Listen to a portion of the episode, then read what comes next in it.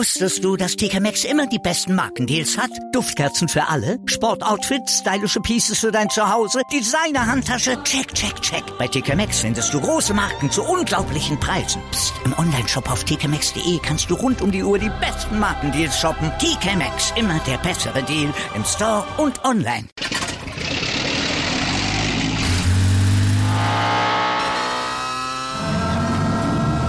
Von 0 auf 100. Aral feiert 100 Jahre mit über 100.000 Gewinnen. Zum Beispiel ein Jahr frei tanken. Jetzt ein Dankeschön, rubbellos zu jedem Einkauf. Alle Infos auf aral.de. Aral, alles super. B, V, B. Euer BVB-Podcast auf meinsportradio.de mit Julius Eid und Christoph Albers. Voller echter Liebe. Herzlich willkommen zurück zu BVB auf meinsportradio.de. Jetzt nach dem dritten Spieltag auch unsere dritte Ausgabe. Wir kommen aus einer entspannten Länderspielpause, die uns wohl eher als Fußballfans ein bisschen traurig gemacht hat, denn der Liga-Alltag wurde direkt wieder unterbrochen.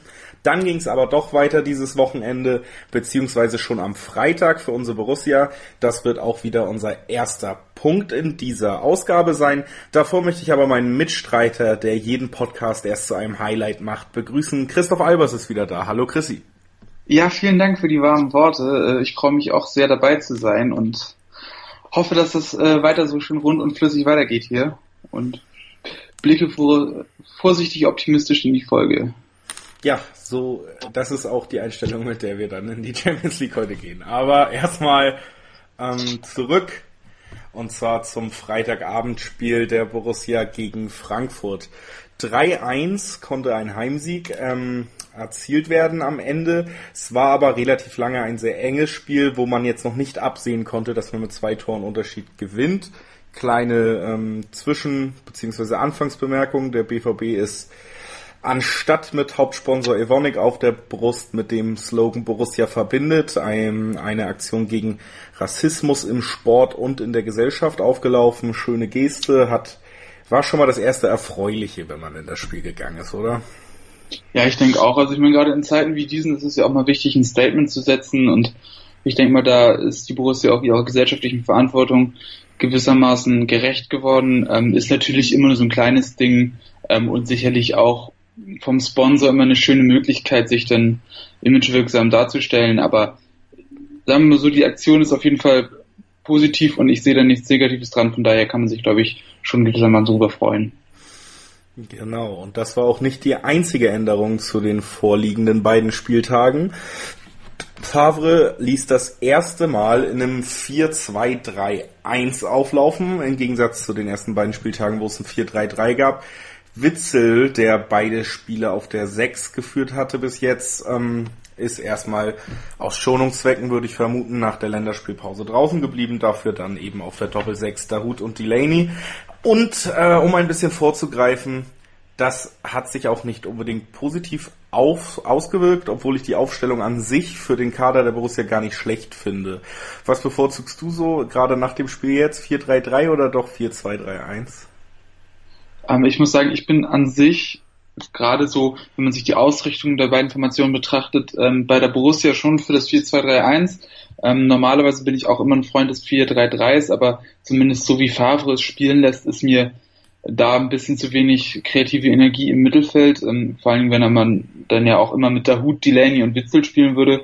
Ähm, ich denke mal, da ist so ein offensiv ausgerichteter Zentrumsspieler wie dann eben der Zehner in der Formation schon die richtige Wahl, vor allem wenn man einfach so viel Potenzial für diese Position hat. Ähm, aber um es schon mal vorwegzunehmen, ich sehe Marco Reus dann nicht unbedingt als idealen Szene für diese Position.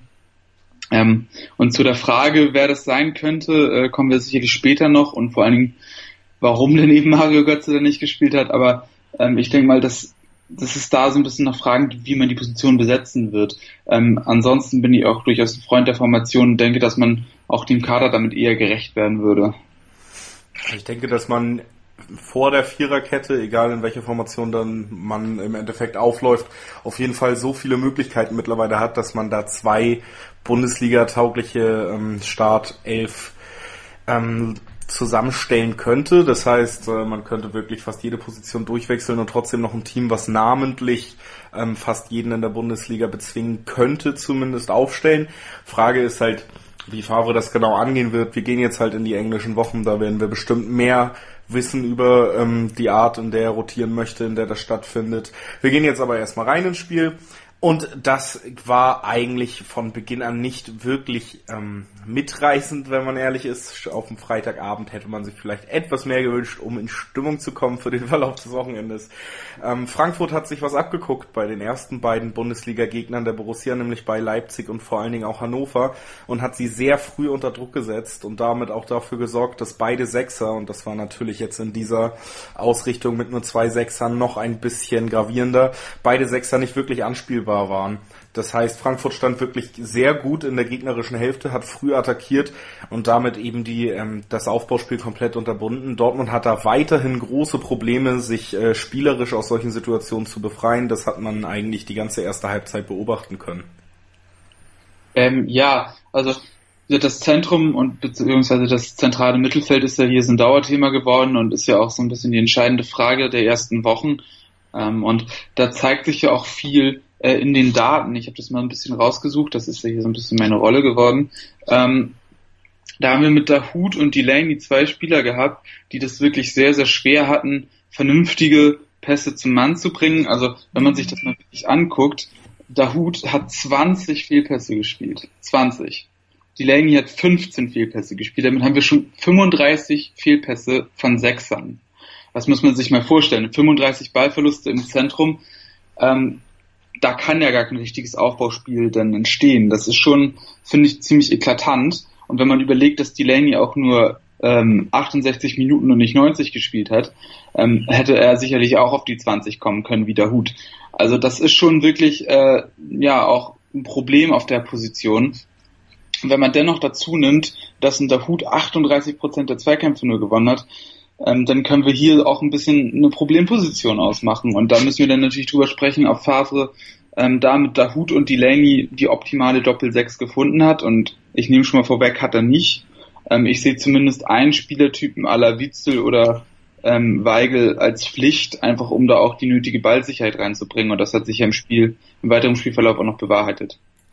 Absolut. Also das ist eine Doppel-6, wenn man eben nicht im 4-3-3, wo dann eben noch ein Witzel dazu kam in den ersten beiden Spielen, nur der Hut und Delay aufstellt, hat man schon gemerkt, dass da spielerisch noch Defizite sind, was echt ähm, gerade bei einem Dahut immer auch überraschend ist für mich so ein bisschen. Delaney, klar, irgendwie mit dem Ruf gekommen, eher der Zweikämpfer zu sein, der der mitreißen soll.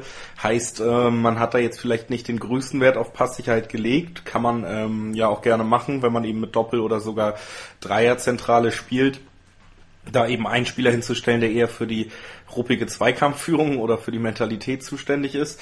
Aber eben in dieser Situation, ja, mit der Hut, der einfach äh, wirklich gar nicht funktioniert hat, was ähm, nach dem ersten Spieltag, wo wir ihn noch als Gewinner betitelt haben, bisschen sagen wir mal, überraschend kam, denn äh, man hatte das Gefühl, dass er sich unter Favre mal wieder gefangen hat, wie ähm, man das schon öfter gehofft hatte bei ihm, aber nie richtig ins Team kam. Jetzt hatte man nach dem ersten Spieltag mit den ähm, Geschichten, dass er eben unter Favre das erste Mal aufgelaufen ist in der Bundesliga, dass der Trainer ihn sehr schätzt, gehofft, dass es wirklich bergauf geht und eigentlich sollte der Hut ja trotzdem auch noch jemand sein, der eben als Verbindungsstück fungiert. Wahnsinnig laufstarker Spieler, meistens der laufstärkste auf dem äh, ganzen Feld der so ein Box-to-Box-Player ist, der eben so ein Verbindungsstück ist. Wenn da die Fehlpässe in der Menge vorkommen, dann hat das natürlich einen riesigen Ausflug, äh, aus, eine riesige Auswirkung auf den ganzen Spielplan des Trainers. Deswegen muss man da Hut durchaus in die Verantwortung nehmen, dass es nicht so wirklich rund lief. Ja, und ich meine, klar, du hast es schon angesprochen, laufstärkster Spieler waren auch jetzt wieder, glaube ich, 12,99 Kilometer, also wieder wieder fast 13. Das zieht sich jetzt ein bisschen durch die ersten Spieltage durch. Aber ich vergleiche das immer gerne mal so ein bisschen mit Luis Holtby, der ja auch immer beim HSV wahnsinnig aufgefallen ist durch Laufstärke, ähm, aber am Ende teilweise, bis auf die letzten Spiele der letzten Saison, dabei nichts hat rumkommen lassen. Und ich meine, manchmal ist Laufstärke denn eben auch nicht alles, gerade in einer Bundesliga, wo quasi ja, jede Mannschaft um die 120 Kilometer im Spiel läuft, ähm, wie auch in diesem Spiel beide Teams. Ähm, vielleicht ist es denn da auch eine Lösung, einfach auf fußballerische Qualität zu setzen ähm, und dann auch mal vielleicht einen Spieler, der ein bisschen weniger laufstark ist, aufzustellen. Ähm, und da sehe ich dann, dann schon ein großes Fragezeichen, ob der Hut mit seiner Spielweise halt immer eine Lösung ist. Ähm, weil ich meine, Favre spricht es immer wieder an, ähm, es sind physische Spiele und da brauchst du eben auch laufstarke und zweikampfstarke Spieler. Aber ist es immer die richtige Möglichkeit, denn sozusagen Auge um Auge und immer die gleichen Attribute gegeneinander anzubringen oder ähm, kann man da auch andere Lösungen finden? Und ich glaube, ähm, Witzel hat es nach seiner Einwechslung ganz gut gezeigt, dass es da auch dann eben mit spielerischer Klasse dann auch auch zu Lösungen kommen kann, die dann eventuell wertvoller sind. Und ähm, ich bin einfach kein Freund davon, dass man dann wirklich immer nur solche im Grunde soliden Spieler dahinstellt. Ähm, wie gesagt, da habe ich meine Bauchschmerzen mit. Ja, kann ich durchaus nachvollziehen. Werden wir, denke ich mal, am Ende des Spiels auch nochmal drauf zu sprechen kommen, was die generelle Ausrichtung, die Dominanz im Spiel geht, äh, wenn es darum geht, was man da vielleicht von der Borussia auf Dauer erwartet, vom Spielstil her, von der Spielanlage. Wir versuchen erstmal chronologisch noch ein bisschen weiterzumachen, denn trotz allem ging Dortmund mit einer Führung in die Halbzeit und zwar nach einem Tor von Abdu Diallo, getreten von Brun Larsen die Ecke, die zuvor ähm, in den Strafraum segelte und das Tor quasi vorbereitete, auch wenn danach eine ganz schöne Billardpartie folgte. Ich glaube, ich habe es ich nicht mehr ganz im Kopf zusammengefasst, habe ich es äh, einem Freund, glaube ich, geschrieben mit Diallo Trapp, Diallo Trapp, Abraham, Diallo Tor. Ähm, das alles im 5-Meter-Raum ungefähr. Bisschen Glück dabei. Brun Larsen mit seinem ersten Assist dann für Dortmund in der Bundesliga in seinem ersten Spiel dieses Jahr. Ansonsten hat der junge Däne aber einen relativ ähm, durchwachsenen Eindruck hinterlassen in seinem Debüt, oder? Ja, also ich meine, wir beide haben ja auch nicht zuletzt ähm, da schon große Vorfreude gezeigt und waren auch wirklich sehr gespannt auf den Spieler, ich zumindest. Ähm, ich hatte ihn auch direkt in meiner Kickermannschaft aufgestellt und hatte richtig Bock auf den Jungen. Ähm, ich meine, nach dem Viererpack im Freundspiel gegen Osnabrück und nach der tollen Vorbereitung war man auch ein bisschen geneigt, da, da wahnsinnig viel zu erwarten. Ähm, jetzt ist das so ein bisschen der harte Boden der Realität. Man muss es aber auch einfach mal so sehen. Ähm, Ihm fehlt ein bisschen der Rhythmus. Ähm, ich meine, er war jetzt auch ein paar Wochen wieder verletzt. Ähm, vielleicht muss man einfach ein bisschen mehr Geduld mit ihm mitbringen.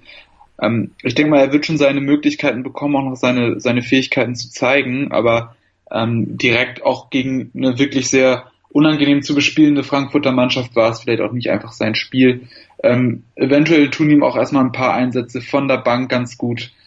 Ähm, wir werden es sehen, aber ich glaube, man sollte da nicht, nicht zu früh den ähm, Zweifel an ihn ausüben.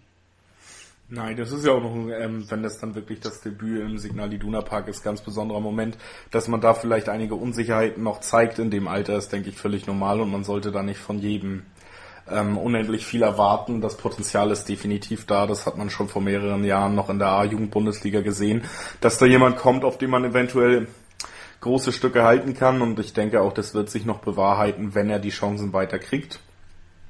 Ähm, positiv zu bemerken zur ersten Halbzeit auf jeden Fall, dass die Abwehr der Dortmunder weiterhin immer stabiler wirkt. Ähm, gegen Konter, gegen schnelles Umschaltspiel des Gegners überhaupt nicht mehr so anfällig wie in den letzten Jahren, gerade im letzten Jahr.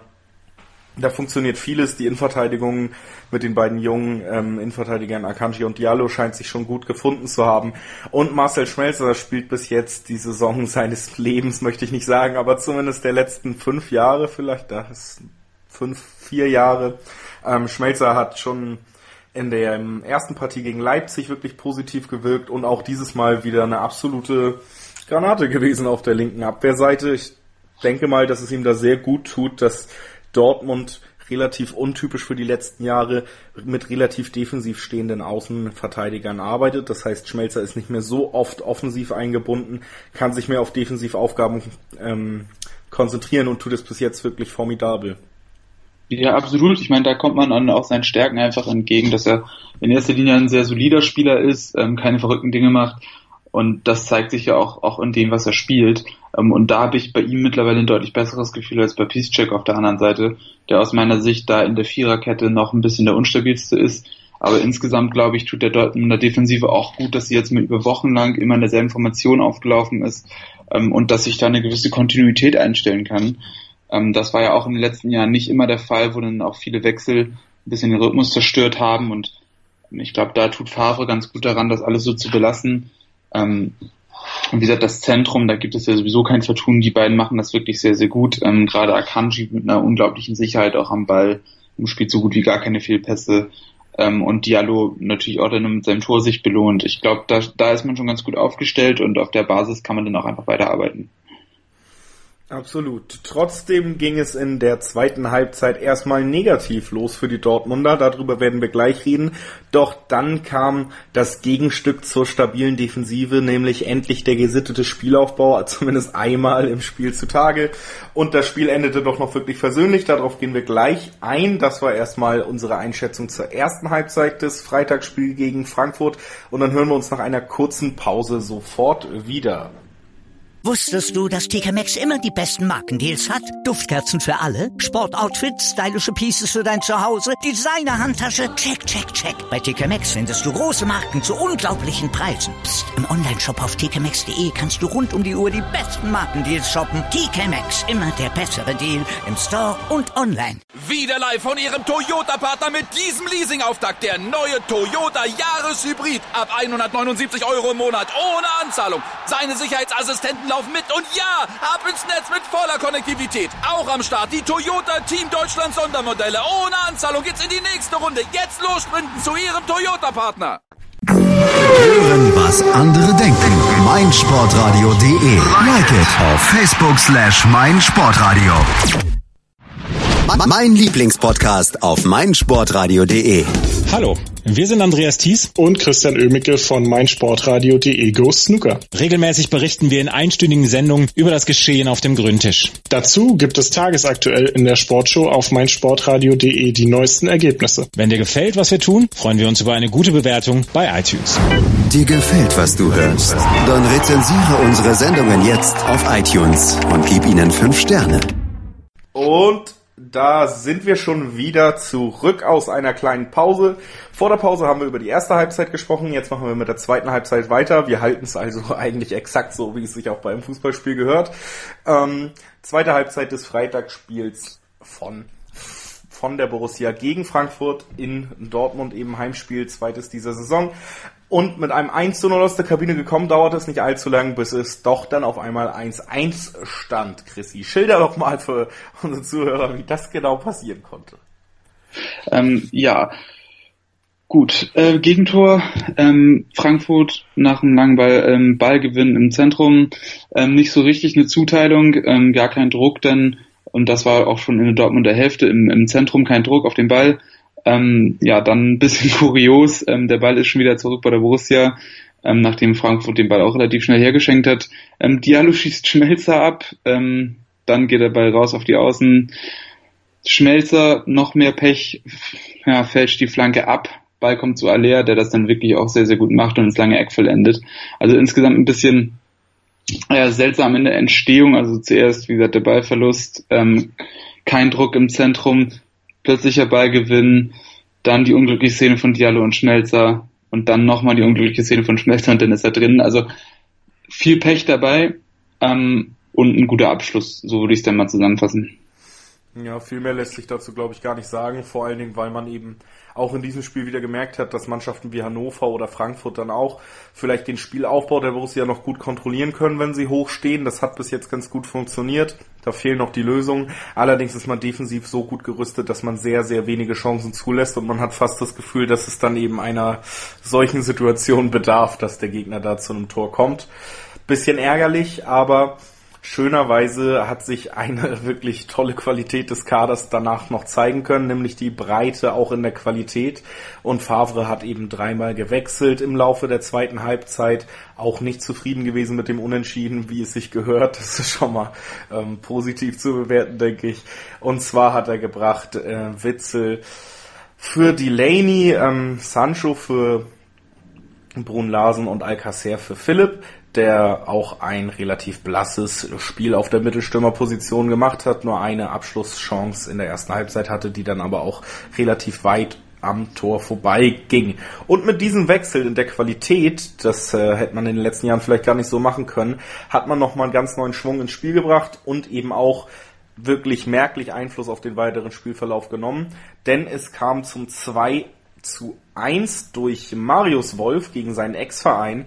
Und das war tatsächlich wirklich mal ein schön herausgespieltes Tor, genauso wie man sich das von Dortmund wünscht. Ähm, Alcacer neu im Spiel, lässt sich fallen, öffnet eben den Weg für die Außenspieler, indem er sich fallen lässt, nimmt den Ball an, nicht an, sondern leitet ihn nach einem Pass von Pischek direkt in die Tiefe ähm, weiter auf Sancho, der ihn technisch überragend mitnimmt und dann eben auf Wolf bringt, der noch kurz zögert, aber dann doch noch den perfekten Moment findet, um Volley abzuschließen durch die Beine eines Frankfurters und eben das 2 zu 1 erzielt. Das ging sehr schnell, das war schön anzusehen. Alcacer und Sancho der ja sowieso schon sich als absoluter Traumeinwechselspieler irgendwie langsam festgesetzt hat in den Köpfen der Fans und auch bei mir, ähm, dran beteiligt, zwei neue in der Partie eben. Das war auf jeden Fall schön anzusehen. Ja, auf jeden Fall. Das war auch wirklich ähm, guter Angriff in allen Teilen, wirklich sehr, sehr hohe Qualität auch drin. Ähm, schon der Ball von Piszczek eben auf Alcacer in die Tiefe war schon sehr, sehr wertvoll. Ähm, auch was dann einfach auch ein sehr, sehr wertvolles Stilmittel ist ähm, und auch mal ein bemerkenswerter Ball von Piszczek, der mir ansonsten nicht so wahnsinnig gut gefallen hat. Ähm, aber wie gesagt, dass Alcacer eben entgegenkommt, den Weg macht ähm, und den direkt weiterspielen kann, ist auch einfach eine Qualität, ähm, die ihm dann eben auch durch sein gutes Passspiel gut zu Gesicht steht. Ähm, Sancho, was, was ihn wirklich dann ausmacht, ist, dass er dann auch die Ruhe hat und vor der Flanke sich nochmal traut, den Ball einmal kurz zurückzuziehen und sich einmal einen Überblick zu verschaffen und dann wirklich auch mit viel Gefühl auf den zweiten Pfosten zu flanken. Ähm, da muss man aber auch einfach mal sagen, dass er in seinen jungen Jahren schon einfach, einfach eine brutale Ruhe auch hat und ähm, ist einer der positivsten Spieler, finde ich, äh, der diesjährigen Saison und wie gesagt, ich bin großer Fan von ihm. Ähm, Wolf, denke ich, auch ein bisschen Glück. Ähm, ja, wie gesagt, eigentlich kein wahnsinnig guter Abschluss, Ball geht durch die Beine. Ähm, ich weiß nicht, Trapp aus meiner Sicht ein bisschen passiv dabei. Ähm, aber wie gesagt, auch, auch eigentlich eine ganz nette Geschichte, dass es dann am Ende auch Wolf ist, der dann gegen seinen Ex-Verein trifft. Ähm, aber wirklich, das auf jeden Fall beste Tor des Tages. So, da du ja für die Zahlen zuständig bist, nehme ich mir mal den Platz für äh, unnötige Fun Facts. Ähm, Wolf hat nämlich in der letzten Saison sein erstes Bundesligator für Frankfurt gegen Dortmund geschossen. Also das ist nur mal eine kleine lustige Anekdote, ähm, dass sich der Kreis dann auch irgendwie geschlossen hat bei diesem 2 zu 1. Ähm, und genau die beiden neu eingewechselten Spieler, die schon beim 2 zu 1 beteiligt waren, machten dann auch alles klar für Borussia Dortmund nach einer kurz ausgeführten Ecke und eines ähm, na, eventuell nicht so gewollten Passes von Sancho auf Alcacer, der außerhalb des Strafraums ähm, wieder einlief und direkt abzog, kam es eben zum 3 zu 1 und dem direkten Debüttor von Alcacer nach 21 Spielminuten und damit zum Beispiel in einer Reihe mit Pierre-Emerick Aubameyang, der in seinem ersten Spiel für Dortmund nach 25 Minuten getroffen hat. Ähm, genau. Schönes Tor hat gezeigt, dass er Abschluss, äh, den Abschluss sucht, was Dortmund öfter mal fehlt, dass man zu verspielt ist. Ist generell bis das, was man sehen konnte in seiner kurzen Zeit, die er auf dem Feld hatte, positiv aufgefallen. Alcacer äh, hat eine schöne Ballführung, da sieht man vielleicht die spanische oder sogar die Barca-Schule, dass er sich ähm, wirklich eng am Ball bewegt und eben direkt den Abschluss gesucht. Der war zwar noch abgefälscht, aber trotzdem schon mal gezeigt, dass er da eben was ins Spiel bringt, was Dortmund in den letzten Spielen noch etwas abging, nämlich den absoluten Zug zum Tor. Deswegen sehr schönes und äh, befriedigendes 3 zu 1 dann am Ende. Ja, absolut. Und für ihn natürlich auch ein traumhafter Einstieg. Er ist ein Tor toll vorbereitet, dann selbst eins erzielt. Und was man da auch schön gesehen hat, ähm, eine seiner großen Qualitäten, Tor mit links und der Schuss wäre auch sonst ziemlich gut gekommen mit großer Wucht, obwohl er ja eigentlich nominell ein Rechtsfuß ist. Also er ist, er ist sehr, sehr schussstark mit beiden Füßen. Ähm, und ich glaube, das ist eine Qualität, die dann auch gerade in engen Spielen sehr gefragt sein kann, dass er eben nicht so festgelegt ist auf bestimmte Muster. Ähm, und natürlich für mich auch eine kleine Erleichterung, dass ich nach meinen vollmundigen Ankündigungen jetzt auch, auch sehen kann, dass er gleich trifft. Ähm, ich hoffe, dass er so weitermacht und ich traue es ihm auf jeden Fall zu, weil da sieht man dann eben auch, dass ein Spieler, der bei Barcelona auf der Bank ist, in der Bundesliga auf jeden Fall stark genug ist, äh, um sofort weiterzuhelfen. Da sieht man da auch wirklich ein bisschen den Qualitätsunterschied und ich meine, er ist immer noch ein Stürmer, auch europäisch gesehen auf, auf oberstem Niveau und ich glaube, dass ihm jetzt mit viel Selbstvertrauen auch viel gelingen wird bei der Borussia. Ja, nach dem Auftritt plus deiner wöchentlichen Beweihräucherung werde ich auch immer gehypter auf jeden Fall und ich hoffe, da kommt noch eine Menge nach. Äh, bin da schon relativ positiv gestimmt mittlerweile, dass man da vielleicht doch noch am äh, kurz vor Toreschluss da wirklich eine sehr gute Partie verpflichten konnte für die Stürmerposition. Generell zu dem Spiel 3 zu 1 dann der Endstand lässt sich auch noch eine Frage festhalten, die du schon so ein bisschen aufgeworfen hast, nämlich die nach der Ausrichtung. Was ich bis jetzt, äh, das Leipzig-Spiel muss man da vielleicht ein bisschen rausnehmen als ähm, Spiel gegen einen direkten Kontrahenten, die man nochmal anders ansetzt. Leipzig ja auch mit einem relativ einzigartigen Spielkonzept in der Bundesliga.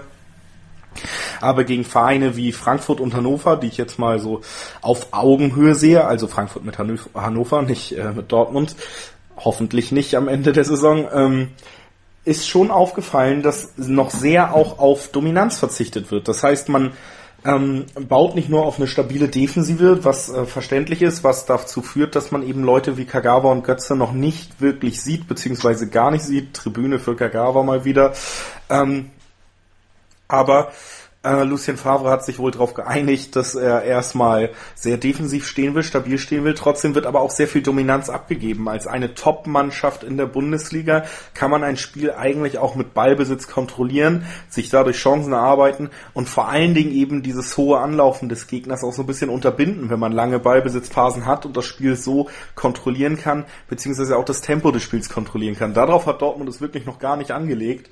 Man hat sich sehr passiv gezeigt gegen Gegner, die nominell deutlich deutlich schlechter besetzt sind, was die Qualität des Kaders angeht.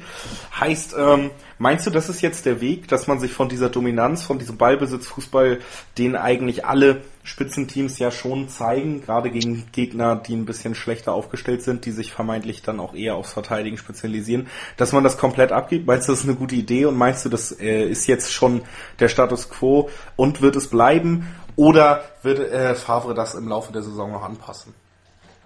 Also ich muss sagen, mir missfällt das bisher doch.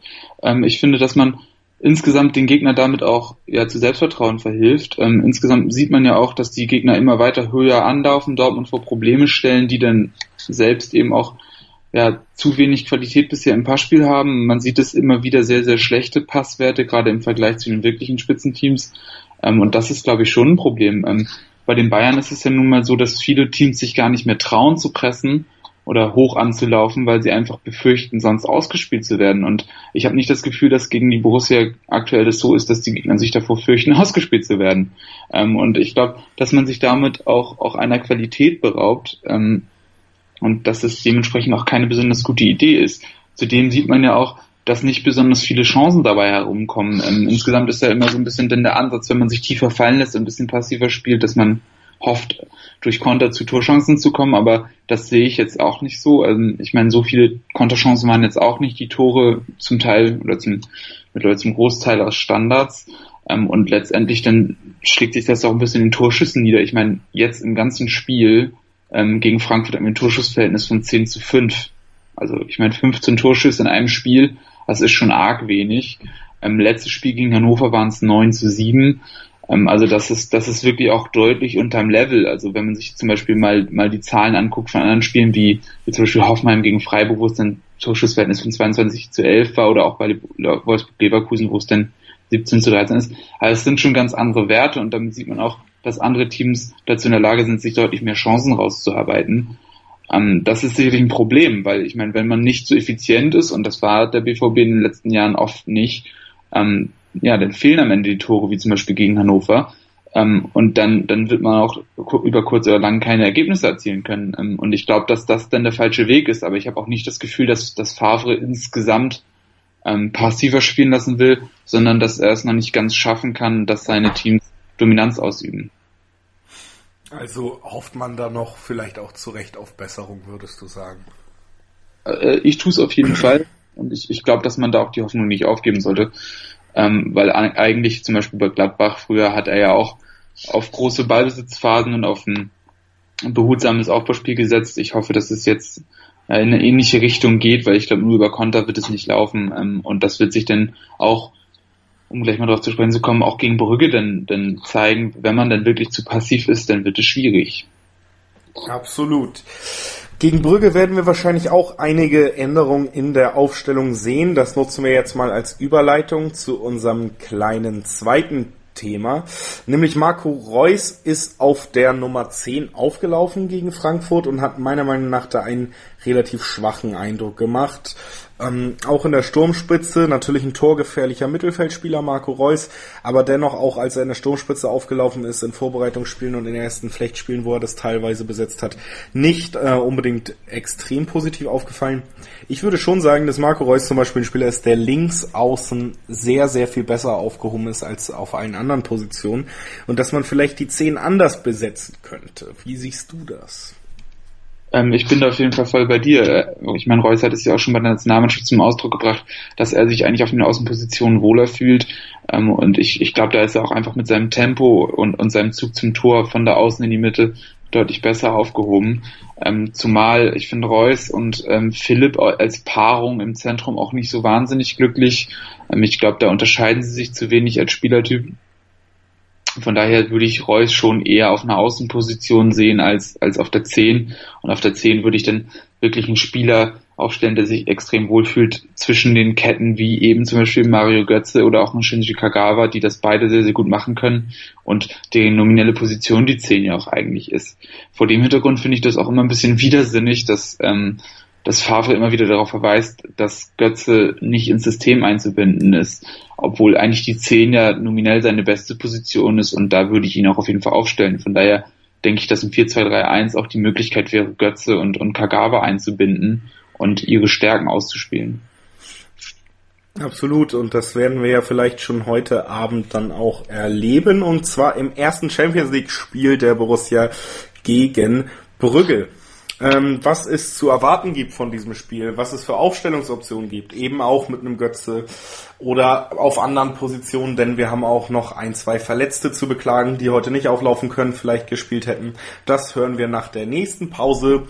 Bis dahin bleibt bitte dran bei BVB auf meinsportradio.de. Die Formel 1 auf meinsportradio.de wird dir präsentiert von motorsporttotal.com und Formel1.de. Mein Lieblingspodcast auf meinsportradio.de. Hallo, hier ist Malte Asmus. Jeden Montag hörst du mich zusammen mit Desiree Wolf und Thomas Wischnewski bei Nur Golf. Nur Golf ist für dich der Double Albatross unter den Sportpodcasts? Dann gib uns dein Feedback auf iTunes und bewerte Nur Golf mit 5 Sternen. Dir gefällt, was du hörst? Dann rezensiere unsere Sendungen jetzt auf iTunes und gib ihnen 5 Sterne. Und willkommen zurück aus dieser kurzen Pause. Ihr seid immer noch bei BVB. Ich bin hier immer noch mit Christoph Albers. Hallo Christoph. Moin. Und äh, wir haben jetzt in zwei Takes dann auch endlich das Spiel vom Freitag abgearbeitet und können uns jetzt auf das kommende konzentrieren, nämlich den Start der Champions League Saison. Erstmal generell eine gute Sache, würde ich sagen. Also Vorfreude ist schon ein bisschen da. Es geht endlich wieder in der Champions League los. Man hört die Hymne schon so ein bisschen im Hinterkopf. Man hat jetzt, also in unserer Person, sich auch ein bisschen ausgiebiger damit beschäftigt, äh, schon für 90 plus. Das heißt, es ist auf jeden Fall die Vorfreude da die Dortmund sich hoffentlich auch nicht kaputt machen lässt, beziehungsweise die Dortmund uns hoffentlich auch nicht direkt am ersten Spieltag kaputt macht, denn es geht heute gegen den Underdog der Gruppe, gegen, äh, Gruppe, Entschuldigung, Gruppe Brügge, ähm, es geht heute gegen den Underdog der Gruppe Brügge. Ähm, ja, ich meine, damit hat man auch gleich eine der wichtigsten Aufgaben ähm, vor sich. Ich meine, gegen Brügge, seien wir ehrlich, sechs Punkte aus zwei Spielen sind Pflicht. Ähm, und wenn man noch ein bisschen die letzte Saison, die ja wirklich nicht so gut verlaufen ist, im Kopf hat, dann sind diese Spiele auch wirklich absolut nicht zu unterschätzen. Ähm, ich glaube, wir können uns alle lebhaft an die schlechten Auftritte gegen Apoel Nicosia erinnern und ähm, das sollte nach Möglichkeit nicht wieder passieren, weil ein schlechter Auftakt würde einen gleich unter Druck setzen, dann kommt gleich das nächste Spiel gegen Monaco, was auch sicherlich deutlich schwieriger sein würde.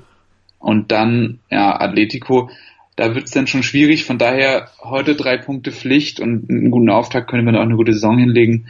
Von daher voller Fokus ähm, und ich denke mal, das ist durchaus machbar. Sieg ist quasi Pflicht, dem kann ich nur beipflichten. Gutes Wortspiel. Ähm, Sieg ist quasi Pflicht und ähm, Du hast dich, glaube ich, ein bisschen mehr noch mit dem Gegner auseinandergesetzt und kannst da vielleicht noch ein, zwei Worte zu sagen, was uns denn von den Belgiern erwartet, bevor wir dazu kommen, was wir von den Dortmundern erwarten, oder? Ja, ähm, also wie gesagt, wenn man sich Brügge mal genauer anguckt, ähm, ich habe es mir mal so ein bisschen, äh, ja, ich habe ein bisschen recherchiert. Ähm, Brügge in erster Linie extrem heimstark. Ähm, Gerade in der Liga zu Hause sehr, sehr erfolgreich gewesen ähm, und auch viele wichtige Punkte geholt auf dem Weg zur letztjährigen Meisterschaft. Ähm, sie sind jetzt aber zum ersten Mal seit drei Jahren wieder in Champions League dabei, also ähm, sind jetzt eigentlich ja, kein gesetztes Champions League Team, wie es zum, zum Beispiel Anderlecht in den Jahren zuvor da war, immer als belgischer Vertreter. Ähm, aber ich meine, Brügge hat immer auch so eine gewisse Geschichte mit dem BVB. Wir erinnern uns zurück. Ähm, ich glaube, war es 2002, 2003? 2003. Ja, ne? Auch gelesen, ja. Ja, da sah Dortmund ja nicht so, so wahnsinnig gut aus gegen Brügge, aber ähm, ist jetzt natürlich nochmal eine wesentlich andere Voraussetzung. Ähm, der belgische Fußball ist ja nicht ansatzweise so stark wie der Bundesliga-Fußball ähm, und hängt da auch deutlich zurück. Von daher sollte man sich da auch ein bisschen zurückhalten mit den Quervergleichen, auch wenn Brügge nun mal Meister ist. Ähm, trotzdem Brügge ein sehr, sehr interessantes Team, ähm, spielen zumeist im 3-5-2-System, ähm, also sind ein sehr robustes Team ähm, mit drei Innenverteidigern, die auch jeweils sehr körperlich stark sind. Ähm, vielleicht ist zum Beispiel Ste Stefano Denzwil noch manchen Leuten ein Begriff, ähm, galt mal als hochveranlagter Innenverteidiger. Jetzt ist er eigentlich nur noch robust ähm, und das trifft ein bisschen auch auf seine Nebenleute zu. Ähm, Trainer ist, ist Ivan Leko.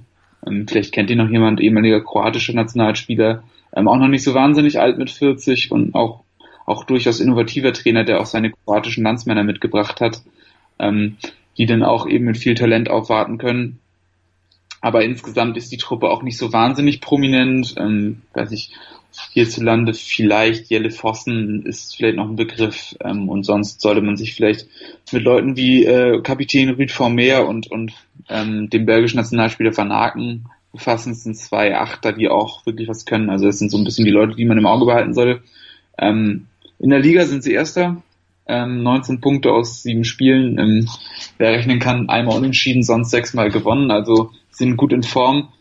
Ähm, insgesamt eine Truppe, auf die man aufpassen sollte, die sicherlich auch Bundesliga geguckt hat und die dazu in der Lage sein wird, Dortmund im Aufbauspiel zu stören, das Spiel unangenehm zu gestalten. Also man sollte gewarnt sein.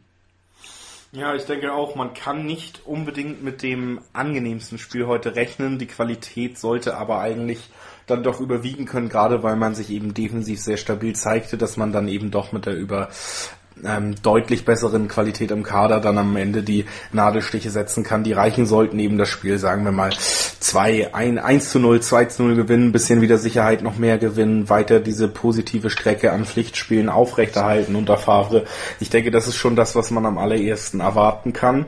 Äh, bevor wir genauer auf Dortmund für heute Abend eingehen, äh, mache ich nochmal einen kurzen Fun Fact und zwar zu Ivan Leko. Da habe ich nämlich äh, die Champions League Vorschau geschrieben und äh, kleiner Tipp für alle Zuschauer, die es interessiert, wenn man Ivan Leko äh, anstatt Ivan Leko Ivan Lenko googelt, weil man sich verlesen hat, dann findet man einen Darsteller für Erwachsenenfilme. Oh, das ist auch gut zu wissen. Ja, ich ich dachte, das ist natürlich auch irgendwie ein Bildungspodcast hier und solche Sachen Müssen Kannst dann auch irgendwie mit, mit erwähnen, ja. Gut, wo wir ein bisschen Porno-Werbung hinter uns haben, äh, können wir ja weitermachen mit dem Fußball.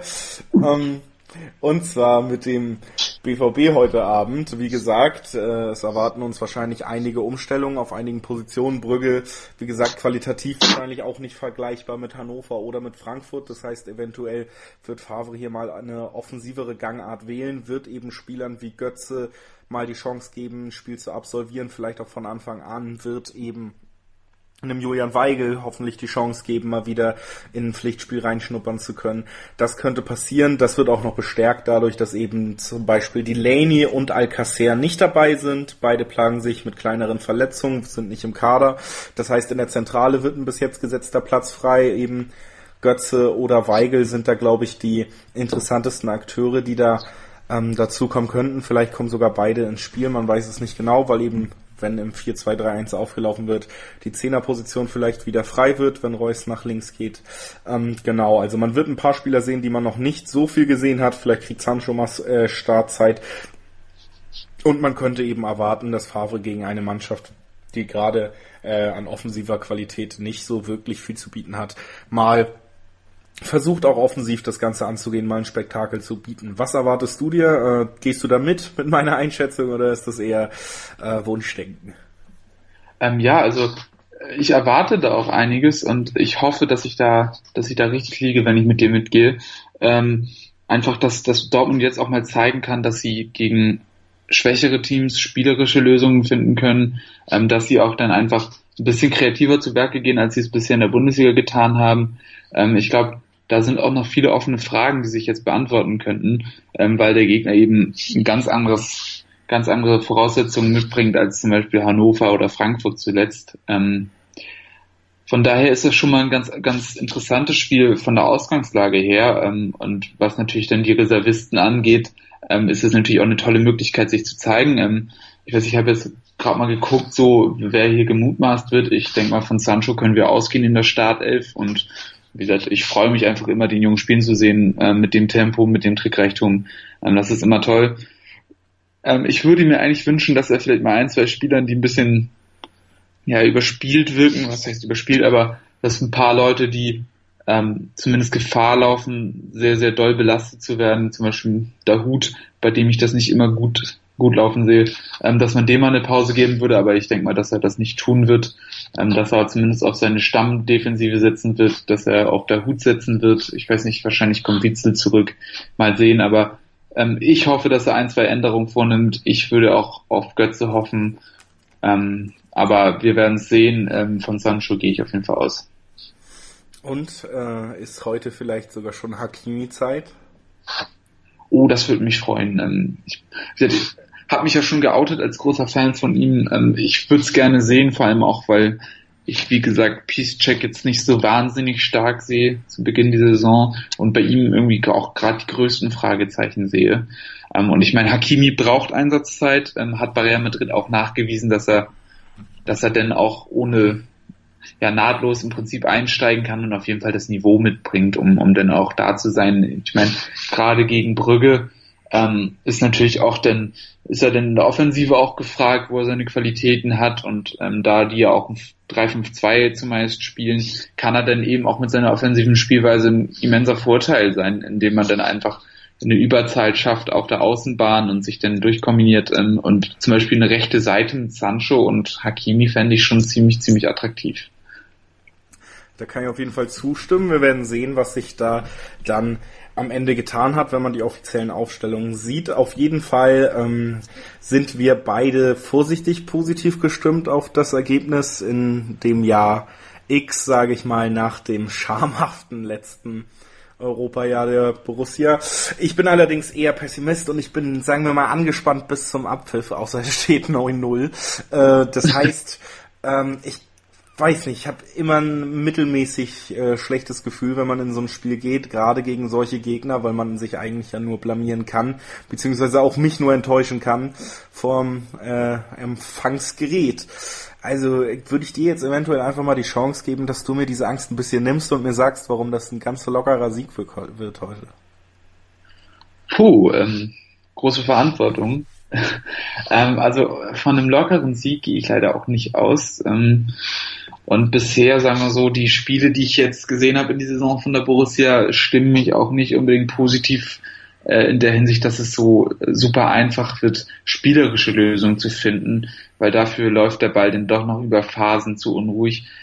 Ähm, allerdings habe ich die Hoffnung, wenn eben zum Beispiel ein Sancho spielt, wenn ein Reus spielt, dass sie einfach mit ihrer individuellen Klasse einfach, einfach so deutlich über der individuellen Qualität von Brügge stehen, dass sie da dann auch einfach im 1 gegen 1 Lösungen finden und mit einer Einzelaktion für die entscheidenden Momente sorgen können.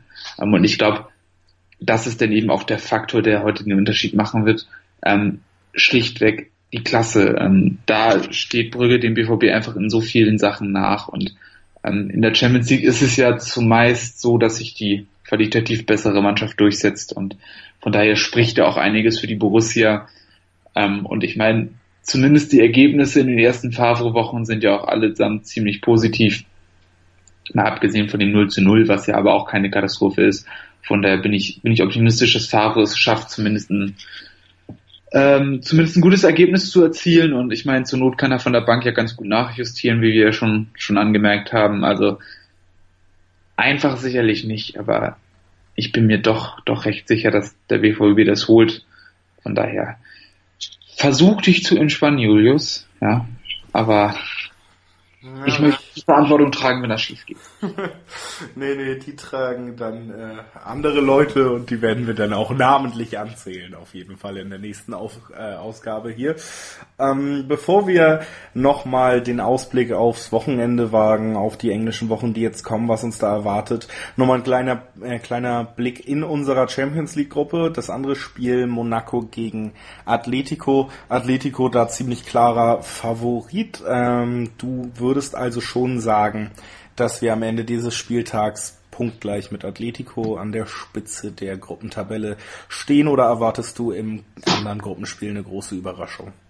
Also ich muss sagen, das andere Gruppenspiel finde ich auch hochinteressant. Ähm, dieser Atletico jetzt ziemlich schwach in die neue La Liga-Saison gestartet, ähm, tun sich wirklich noch schwer, ähm, wieder in ihren Run zu kommen und sind jetzt ja auch schon ein ganz gutes Stück hinter Barcelona und Real.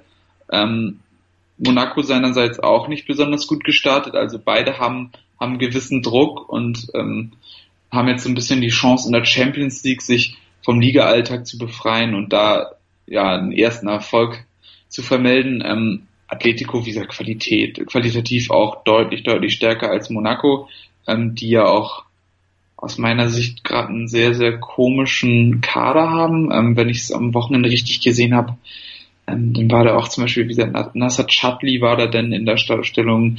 Ähm, all solche Leute, die jetzt keine Jubelstürme in mir auslösen. Ähm, von daher, ja, ich sehe Monaco tatsächlich gar nicht so stark und würde daher sagen, dass Atletico den Befreiungsschlag landet ähm, und Monaco ja deutlich, deutlich ähm, größere Probleme haben wird als der BVB. Alles klar, dann tippen wir kurz die ganze Gruppe, wenn wir schon dabei sind. Atletico äh, gegen Monaco, was ist dein Tipp? Atletico gewinnt. Ähm, ich tippe mal 2-0. Ähm, ich wette, dass Standards auf jeden Fall sehr, sehr wichtig werden. Ich glaube nicht, dass die Spieler so wahnsinnig viele Lösungen finden, aber ich kann mich auch irren. Aber dann lässt du mir natürlich eigentlich nur noch eine Wahl bei Atletico Fußball, nämlich ein 1-0 zu tippen. Ja, ähm, Ehrlich, Bernd Wird ein 1-0 für Atletico. Kommen wir zum wichtigen Teil zurück äh, zum Kernpunkt dieses Podcasts, zurück zu Dortmund. Heute geht's gegen Brügge in Brügge. Chrissy, Endergebnis, halt es mal fest für die Leute. Wie geht's aus? Äh, ich sag zu null. Ähm, ich, ich sag auch hier ein 2-0, dann sind wir tatsächlich mit Atletico Punkt gleich vorne. Das wäre doch schön. Okay, ich überlege noch, äh, ob ich jetzt hier einen ganz provokanten, sehr hohen Tipp raushaue und auf, äh, einfach hoffe, dass es zum Spektakel kommt oder ob ich sehr pessimistisch bin. Ich äh, sag einfach mal 3-1. 3-1 für Dortmund, das ist so ein Mittelding. Wir kassieren Tor gegen Brügge, was nicht cool ist. Wir machen aber drei Tore. Damit kann ich, glaube ich, zufrieden sein. Ähm, ja, das wäre. Ja, klingt, das ja. klingt doch. Und wollen wir, bitte? wollen wir noch mal jetzt, wo wir gerade hier dabei sind und ich meine, Dortmund so, heute ist ja noch so ein ganz interessantes Ding so gerade für Dortmund-Fans und leidenschaftliche Anhänger in den letzten Jahren schon, so Tuchel gegen Klopp. Finde ich auch ganz geil. Ja, das ist eine interessante Konstellation, über die wir direkt nach einer kurzen Pause reden. Bis gleich. Hören, was andere denken. meinsportradio.de Jetzt machen sie ja alle auf im Locomb oder im Nocam oder wie das hier heißt. meinsportradio.de Es heißt meinsportradio.de 90 plus on air der Podcast rund um den internationalen Fußball auf meinsportradio.de. Und da sind wir direkt wieder zurück und Christoph Albers hat eben schon toll angeteased, was wir jetzt noch kurz machen. Wir verabschieden uns noch nicht ganz von der Champions League. Wir reden noch mal ganz kurz über ein Duell der zwei erfolgreichsten Ex-BVB-Trainer der jüngeren Vergangenheit, nämlich über das Duell von äh, Thomas Tuchels Paris Saint-Germain gegen Jürgen Klopps Liverpool. Jürgen Klopp absolut äh, unumstritten Publikumsliebling in Dortmund. Tuchel eher jemand, der die Massen etwas spaltet. Manche sind immer noch traurig, dass ein so taktisch versierter Trainer gegangen ist und das auch noch im Streit. Andere nehmen ihm eben genau diesen Streit und die zwischenmenschlichen Diskrepanzen noch übel Heißt, äh, die meisten Sympathien dürften auf jeden Fall auf Klopps Liverpool liegen. Auf jeden Fall erwartet uns ein hochklassiges Spiel zwischen zwei absoluten Champions League Favoriten direkt in der Gruppenphase, direkt am ersten Spieltag, ähm, was wir natürlich leider nicht sehen können, denn Dortmund spielt gleichzeitig, wo man aber durchaus empfehlen kann, dass man sich die Zusammenfassung nochmal angucken sollte, denn ähm, da sind wir uns, glaube ich, beide einig, Chrissy, da erwartet uns schon eine Menge Klasse auf dem Feld. Ja, also ich meine, beide Teams sind ja in der Liga auch noch äh, punktverlustfrei, wie es so schön heißt. Ähm, ich glaube, Liverpool seit Jahren und Jahrzehnten den besten Saisonstart, ähm, spielen auch deutlich abgeklärter noch gefühlt als in der letzten Saison, ähm, haben Kader mit einer wahnsinnigen Qualität, ähm, haben ja in der letzten Saison in der Champions League auch schon nachgewiesen, dass sie mittlerweile auch zu den ganz Großen zählen. Ähm, und ich, ich gucke es mir einfach wahnsinnig gerne an, wie Liverpool spielt, gerade mit den magischen drei da vorne. Ähm, mit Keita haben sie auch noch eine wahnsinnige Verpflicht, äh, wahnsinnigen Zugewinn im Mittelfeld. Ähm, wie gesagt, geile Mannschaft und ich weiß auch, dass du da ein großer Fan bist vom Liverpooler Stil. Ähm, trifft daneben auf ein Paris, was seinerseits auch sehr, sehr gut ist. Ich meine, über die Qualität der, des Trios da vorne braucht man auch nichts zu sagen. Also allein schon ein, ein Clash der großen Trios in diesem Spiel. Ähm, Paris auch, wie gesagt, in der Liga bisher so durchmarschiert und werden da auch bis zum Saisonende sicherlich ziemlich ungefährdet an der Spitze ihre Bahnen kreisen. Ähm, ja, Klopp hat ja gesagt, äh, PSG ist Titelfavorit. Liverpool kann sich also gleich mal positionieren, wo man diese Saison sich einordnen möchte. Ähm, ich würde Liverpool als Favorit ansehen. Ähm, seit gerade im heimischen Anfield sehe ich sie einfach stärker und ich glaube, dass Paris in, in der ganzen Mannschaft ein bisschen zu unausgewogen ist. Gerade das zentrale Mittelfeld und, und die Verteidigung ist, finde ich, nicht ganz, ganz da, wo sie sein müsste. Ähm, da sehe ich insgesamt Liverpool das bessere Gesamtpaket. Absolut würde ich auch zustimmen in dem Sinne, dass ich eben mir sehr gut vorstellen könnte, dass eine wirklich entfesselte Liverpool-Offensive, wie man sie eigentlich schon fast erwarten kann, von einem Jürgen Klopp-Team an der Enfield Road im ersten äh, Spiel der neuen Champions League-Saison, äh, dass eine solche entfesselte Offensive sehr schwer zu kontrollieren sein dürfte für die Abwehr und das zentrale Mittelfeld von Paris. Natürlich hat man vorne wahnsinnig viel Qualität. Die Frage ist, ob man die aufgrund des hohen Pressings überhaupt ordentlich ins Spiel bringen kann. Man hat es zum Beispiel in den Spielen gegen City oder auch schon in der Klopper Dortmunder Zeit immer wieder gesehen, dass große Teams da auch Probleme bekommen können, wenn man sehr hoch presst und das sehr, sehr gut macht. Und das macht Liverpool mittlerweile par excellence. Das heißt, äh, Vorteile sehe ich da auch im Moment bei Klopp. Ähm, ist auf jeden Fall ein interessantes Spiel. Auf jeden Fall was, was man sich rein ziehen sollte, wenn man Fußballfan ist und die Möglichkeit dazu hat.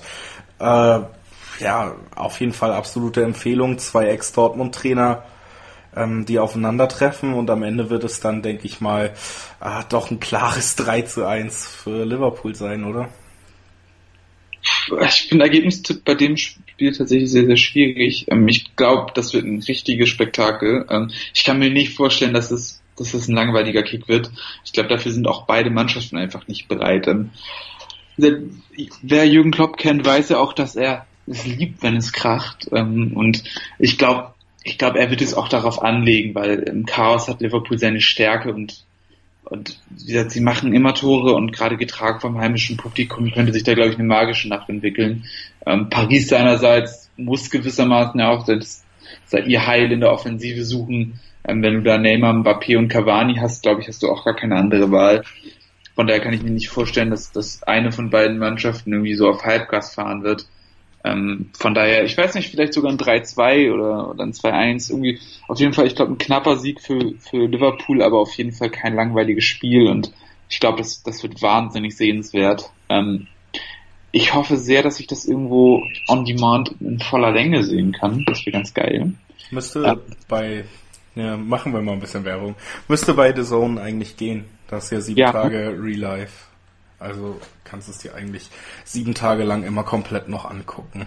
Was eine tolle Möglichkeit ist, die andere Bezahlsender, die Fußball senden, nicht haben. Naja, äh, zum Abschluss dieses kleinen Thementrags, dieses kleinen Ausflugs, vielleicht noch einfach mal, machen wir es heute mal schwer für dich. Kleine Gewissensfrage. Ähm, Favre, Tuchel oder Klopp? Wen hättest du denn am liebsten jetzt an der Seitenlinie bei Dortmund? Ähm, also, nicht bös gemeint, aber Favre am wenigsten gerne. Ähm, ich, ich bin ja ein großer Tuchel-Fan, ne? also ich, ich mag es gerne, was, was er an Ideen hat und ich finde es toll, dass er so variabel ist, aber seien wir mal ganz ehrlich, ähm, zu Borussia Dortmund passt niemand besser als Jürgen Klopp. Die ganze Person Jürgen Klopp ist, ist alles, was, der, was den BVB ausmacht und ich glaube, kein anderer Trainer hat das Publikum in Dortmund so gut verstanden. Keiner hat, hat für solche Unterhaltung gesorgt und ich glaube auch, dass es fachlich kaum besseren gibt als ihn. Von daher Jürgen Klopp. Ich glaube, du bist da bei mir, oder? Ja, absolut. Ich wollte mich eigentlich um eine Antwort drücken. Ich dachte, das ist jetzt so mal eine Möglichkeit, dich hier so ein bisschen in den Vordergrund zu rücken. Aber äh, wenn du schon nachfragst, ja, ich denk mal, wie du schon gesagt hast, Tuchel schätze ich eigentlich sehr als Trainer, finde es sehr interessant. Hätte mir auch sehr gewünscht, dass er nach Klopp dann vielleicht länger in Dortmund geblieben wäre, dass man da richtig was hätte aufbauen können. Das hätte ich ihm nämlich zugetraut. Aber wenn man da die Wahl hat, äh, dann gibt's da doch in der Auswahl der heutigen Trainer, glaube ich, niemanden, der über Klopp steht, wenn man die letzten Jahre nachverfolgt hat und wenn man Bock auf diese Art Fußball hat, die eben nicht nur Dortmund, sondern jetzt auch Liverpool dann geprägt hat in den letzten Jahren, dann, dann gibt's da keine zwei Meinungen, trotz der großen Klasse eines äh, Thomas Tuchel. Ja. Ja, und auch, um das nochmal zu betonen, ich halte auch Lucien Favre für, für, einen sehr, sehr fähigen Trainer und bin froh, dass er beim BVB ist. Ähm, und ich meine, er hat ja auch schon nachgewiesen, dass er auch, auch gerade mit Teams auf dieser Stufe gut arbeiten kann. Ähm, aber Jürgen Klopp ist für mich einer der beiden besten Trainer der Welt, um das mal so ein bisschen anzuteasern. Und ich glaube, da ist jeder Verein, außer vielleicht Manchester City, dankbar, ihn zu haben. Also, äh, lass uns kurz zusammenfassen. Wir gehen jetzt ins nächste Thema. Für Christoph Albers ist Jürgen Klopp einer der besten zwei Trainer neben Friedhelm Funke. Ähm, so, weiter im Text. Ähm, wir wollten noch ganz kurz heute über Alexander Isak reden, obwohl das äh, sich langsam wirklich auf einem Niveau bewegt, wo man nicht mehr oft über diesen Spieler reden wird beim BVB. Das gilt zumindest zu befürchten. Nicht nur absolut keine Rolle, nicht gemeldet für die Champions League, ähm, keine Chance irgendwie in den Kader zu rutschen. Es wirkt nicht, als hätte er, müsste er sich große Hoffnung auf Spielzeit bei den Herren bei der ersten Mannschaft in Dortmund machen im Moment unter Favre. Jetzt auch noch nicht äh, spielberechtigt für die Youth League im Nachhinein abgemeldet, weil er eben als junger Spieler noch nicht zwei Jahre beim BVB ist. Das äh, scheint ein Anmeldeverstoß zu sein bei der äh, Youth League für Dortmund. Das heißt, auch da darf er nicht antreten, ohne irgendeine internationale Plattform. Alexander Isak, auch ohne nationale im Herrenbereich, würde ich mal festhalten. Das heißt, hier bewegen wir uns wirklich äh, auf dem Niveau eines Talents, das ähm, geholt wurde und das man eigentlich jetzt schon wirklich wieder fallen gelassen hat. Dass es da wirklich noch eine Zukunft für Dortmund mit Alexander Isak gibt, scheint mittlerweile sehr unwahrscheinlich. Ja, ich finde es, ich eigentlich ziemlich tragisch. Ähm, ich meine, man darf ja nicht vergessen, dass der Junge erst 18 ist. Ne? Ähm, ich finde, es kommt einem so ein bisschen so vor, als müsste er schon älter sein, weil er schon so lange da ist. Ähm, aber er ist erst 18. Also ich glaube, er wird jetzt die Tage, ich glaube, über übermorgen oder so, auf jeden Fall die Tage wird er 19, aber trotzdem, ich meine, er hat noch so viel vor sich und er ist jetzt natürlich gerade in einer Phase, wo er Spielpraxis sammeln muss. Und ähm, die Spielpraxis sollte am besten nicht in der Regionalliga West bei der zweiten Mannschaft sein, auch wenn die sicherlich ja, nichts gegen die zweite Mannschaft, ähm, aber er muss, er muss einfach Spielpraxis sammeln. Die Youth League wäre eine gute Geschichte dafür gewesen, umso trauriger eigentlich, dass er, dass er die Chance dann nicht bekommt. Ähm, aber ich denke mal, dass seine Zeit beim BVB auch, auch ablaufen wird. Ähm, ich denke mal, eine Laie wäre für alle das Sinnvollste, dass er sich auf gutem Niveau im deutschen Profifußball irgendwo entwickeln kann, weil ich nach wie vor auch viel von ihm halte. Ich glaube, gerade in den DFB-Pokalspielen, so auch in der letzten Saison zum Beispiel, hat er da, finde ich, auch ganz gute Visitenkarten abgegeben und hat auch schon gezeigt, dass er durchaus ein Spieler ist, der Qualitäten hat. Ähm, natürlich noch sehr unreif, aber ich meine, wo soll es herkommen? Er braucht die Spielzeit, man muss ihm auch Vertrauen schenken und das sehe ich gerade nicht und von daher denke ich, wäre zumindest eine temporäre Trennung spätestens oder dann spätestens im nächsten Sommer ähm, ja nach Möglichkeit schon im Winter auf jeden Fall das Sinnvollste für alle Seiten. Ja, ich denke, da gibt's mittlerweile auch keine zwei Meinungen mehr. Äh, einer der Leute, die geholt wurden mit vielen anderen Talenten und eben dann noch nicht so weit äh, zu sein scheint wie, äh, wie eben Pulisic, wie eben Sancho, dass man ihn schon so reinwerfen kann in der Bundesliga. Das heißt ja, dass man da vielleicht wirklich erstmal auf eine Laie setzen sollte, wenn man noch genug Potenzial sieht. Andererseits könnte ich mir mittlerweile auch vorstellen, dass das so abgegeben wird. Äh, schade, schade für einen jungen Menschen auch. Ähm, der eben in so einem Rush auf Talente von Dortmund geholt wurde, in einer Zeit, wo viele Talente geholt wurde, da dann ein bisschen untergegangen ist und jetzt natürlich an einem Scheideweg steht und sich schon äh, Gedanken machen muss, wie er die richtige Entscheidung für seine gesamte äh, Karrierezukunft zu treffen hat. Das ist natürlich Druck, den man eigentlich jemanden in dem Alter nicht wünscht. Mhm. Vor allen Dingen muss man mal sagen, er war ja auch gar nicht günstig, ne? Also 8,6 Millionen Euro Ablöse. Ähm, ja, das ist jetzt auch gar nicht wenig davon gehe ich auch zweimal essen. Ja, sagen, ne?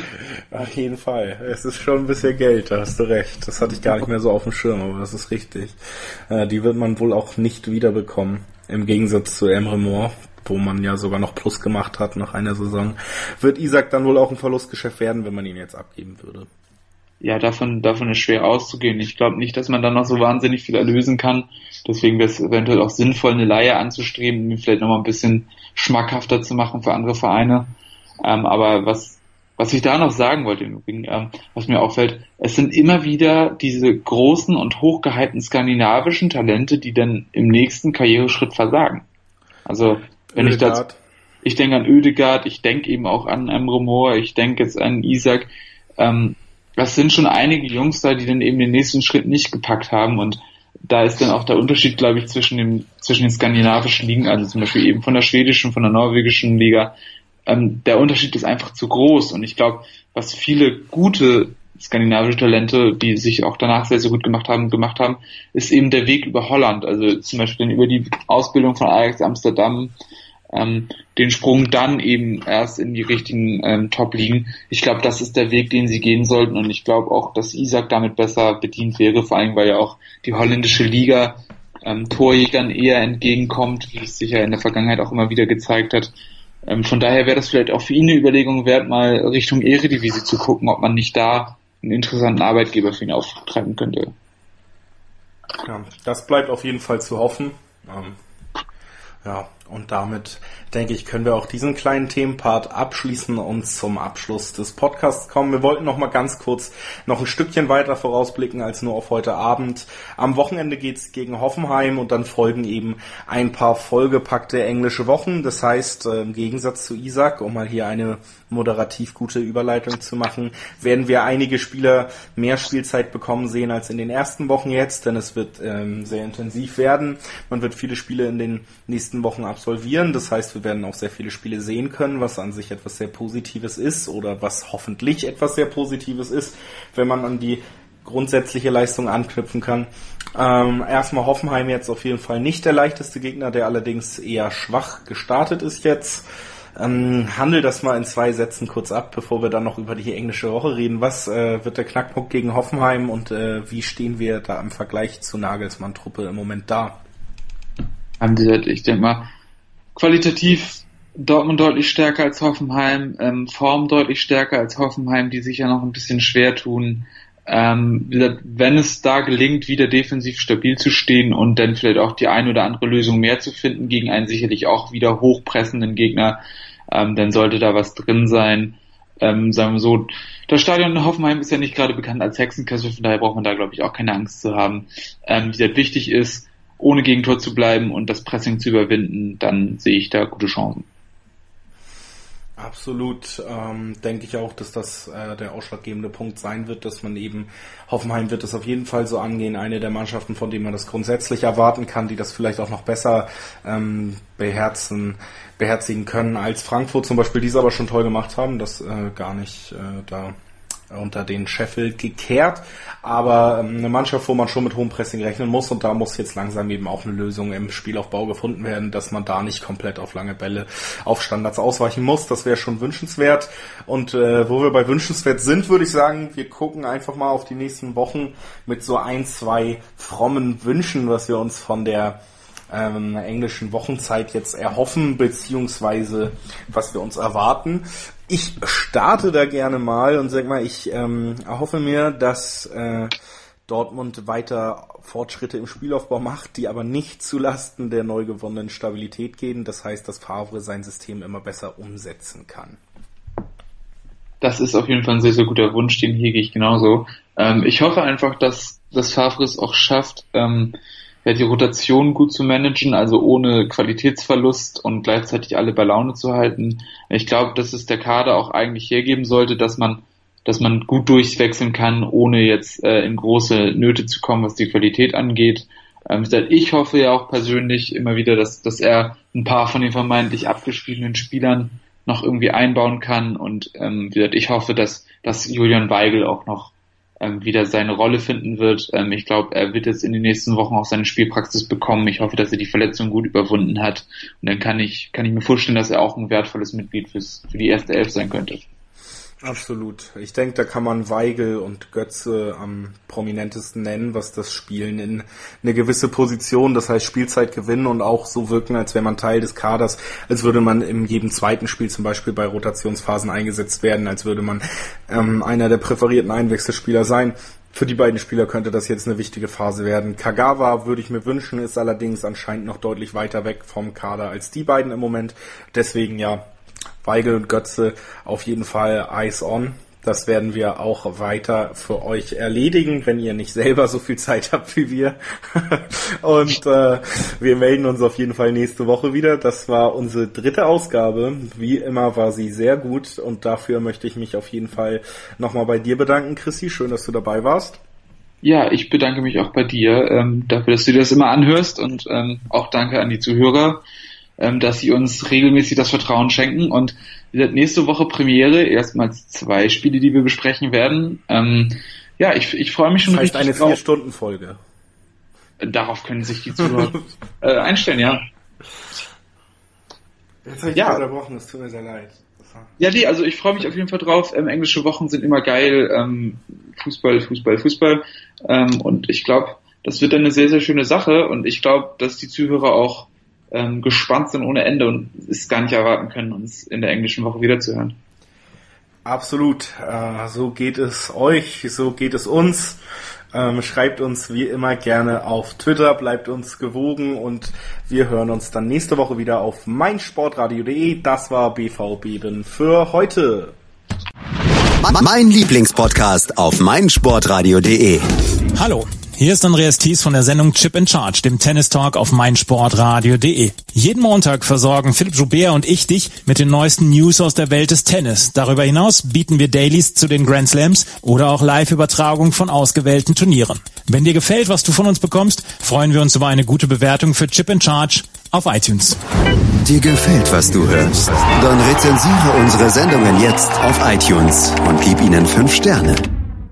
Wieder live von Ihrem Toyota-Partner mit diesem Leasing-Auftakt. Der neue Toyota Jahreshybrid. Ab 179 Euro im Monat. Ohne Anzahlung. Seine Sicherheitsassistenten laufen mit. Und ja, ab ins Netz mit voller Konnektivität. Auch am Start die Toyota Team Deutschland Sondermodelle. Ohne Anzahlung geht's in die nächste Runde. Jetzt los sprinten zu Ihrem Toyota-Partner.